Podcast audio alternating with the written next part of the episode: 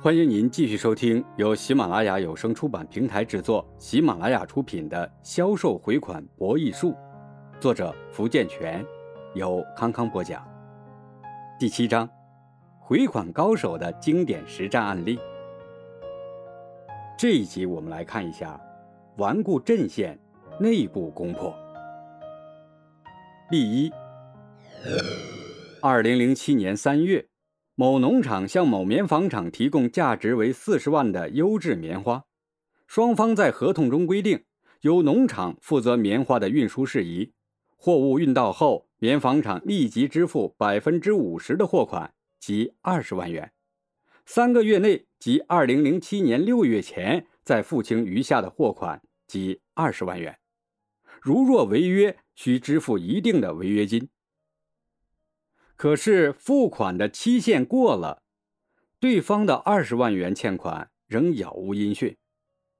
虽经数次函电催讨，对方均以无力偿还为由拒付。农场的规模本来就小，经营资金流动较快，现在急需大批流动资金购入生产资料，而对方不还钱，无异于雪上加霜。农场的经理于某。决定亲自出马。于某并没有直接去找棉纺厂的厂长，而是在棉纺厂附近的一家小旅馆住了下来。他发现这些天棉纺厂的职工都很怪，每一个人的脸色都很凝重。这一天，于某找来当时来他们农场签合同的业务员张某，说现在棉纺厂没有付款。张某作为经手人，应该帮助想想办法。张某在交易中听说了于某的创业史，很佩服于某。你想要要回欠款的话，现在可要快一点。我们厂欠下了好多的债务，厂长要把厂子里值钱的东西都卖了，然后申请破产，到时候你们一分钱也拿不到。于某听到这话。就知道了这些天棉纺厂职工行为怪异的原因了，于是他立即向棉纺厂所在地的基层法院提起诉讼，并申请财产保全。经过于某的努力，农场收回了二十万元的欠款。例二：二零零七年，河南郑州某铝材厂为了扩大生产规模。从郑州市某区工商银行借贷处借贷了五百万元，全部用于购置设备、扩建厂房。一年后，项目投产，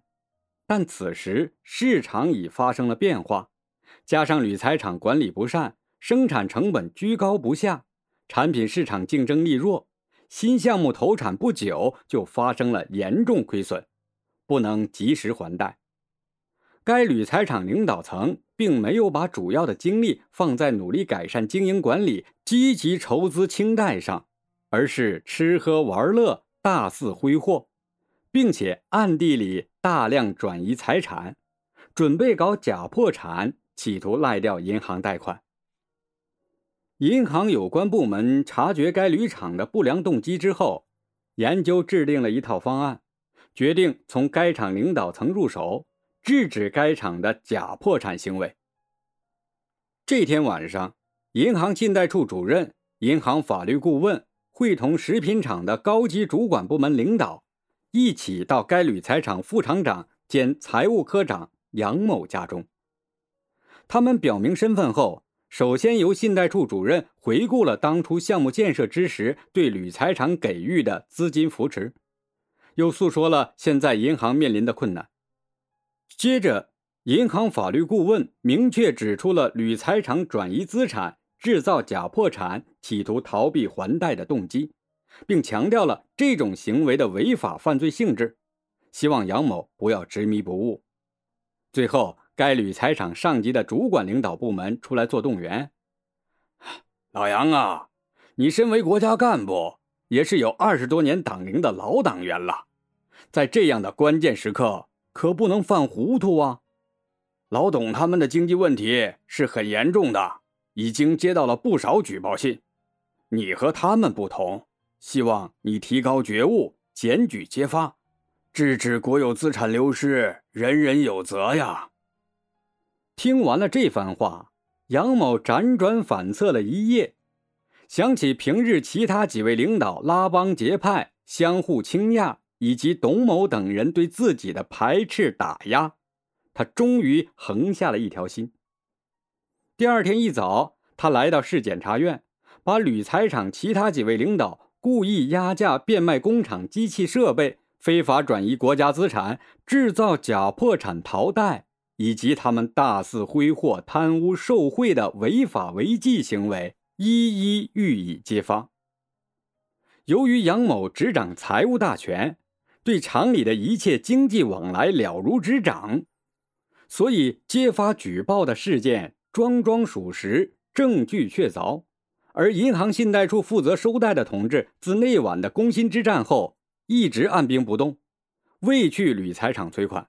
只是静观事态发展。果然，杨某的举报引起了轩然大波。几天后，上级主管部门的工作组进驻铝材厂。工作组宣布，由杨某代理厂长一职，其他厂领导均被停职隔离审查，工厂全面进行清产核资。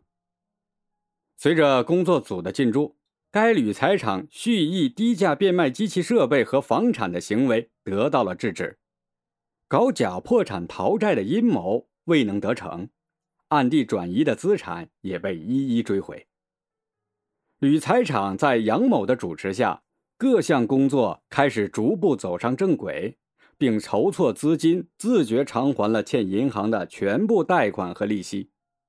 至此，银行不费吹灰之力。信贷处制定的收贷方案得以大功告成，消除了这笔呆账。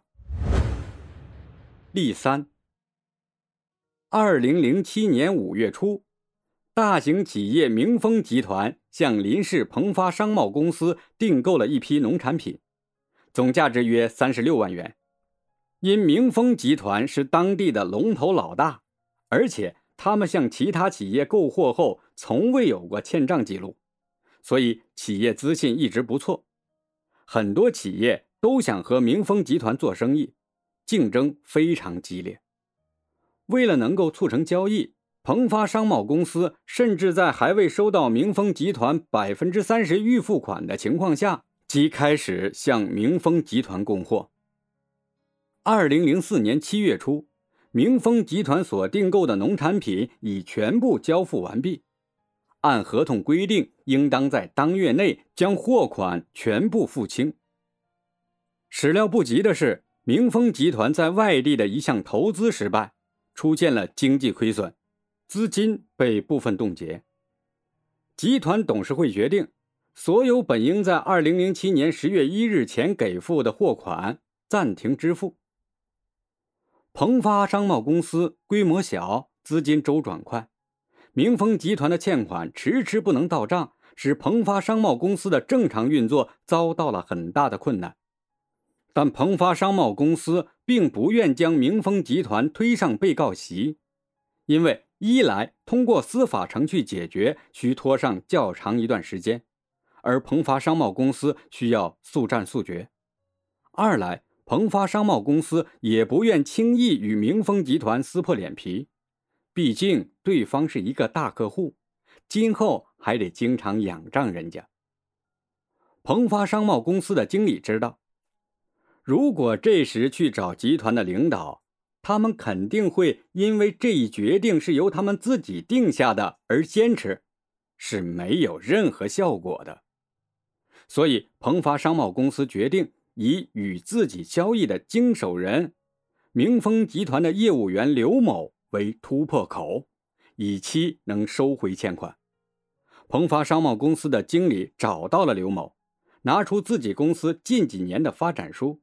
指出这几年鹏发商贸公司能从一个小作坊发展到现在的规模，成为本省一个中等规模的有限责任公司，明丰集团给予了很大的帮助，并指出马上就会有一些项目需要实施。很需要明丰集团的帮助和支持，况且鹏发商贸公司地处明丰集团的邻市，要是鹏发商贸公司发展起来，以后也会给明丰一定的帮助。和鹏发商贸公司的交易是刘某一手促成的，刘某也想以后能够长期合作，这也是他的业绩。于是，刘某通过采购部的经理向公司反映了这一情况，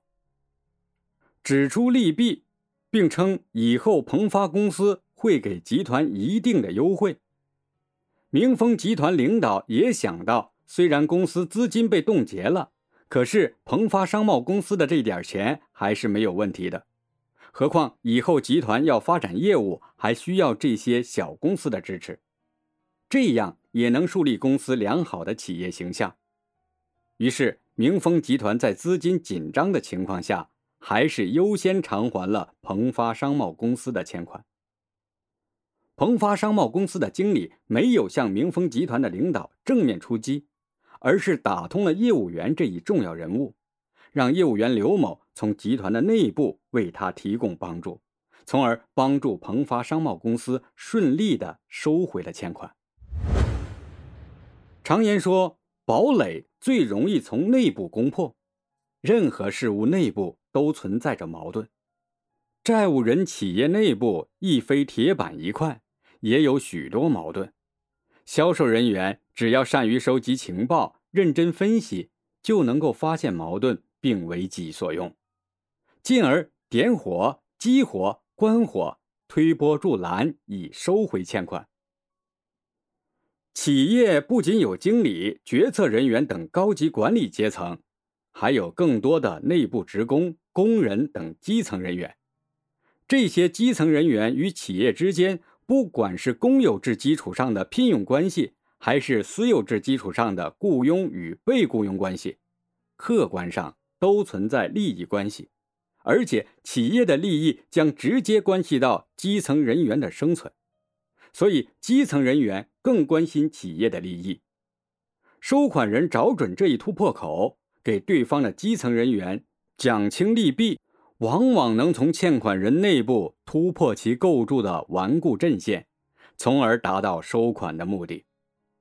从内线方面收款，即是在欠款人内部培养一个内奸，让这个内奸为自己服务。不论他是向领导游说，还是利用职权直接划账，总之很可能成功的收回欠款。值得注意的是。在利用内功方式收回欠款的时候，切记不可急于趁火打劫，而应该采取坐山观虎斗的超然态度，静待债务方内部矛盾激化，发生抵触对抗，以致出现自相残杀的动乱。充分的等待可以达到削弱对手的目的，债权方正好可以从中渔利。盲目冲动。操之过急，常常迫使债务方内部再一次达成暂时的团结，一致对外，给自己收款平添阻力。听众朋友，本集播讲完毕，感谢您的收听。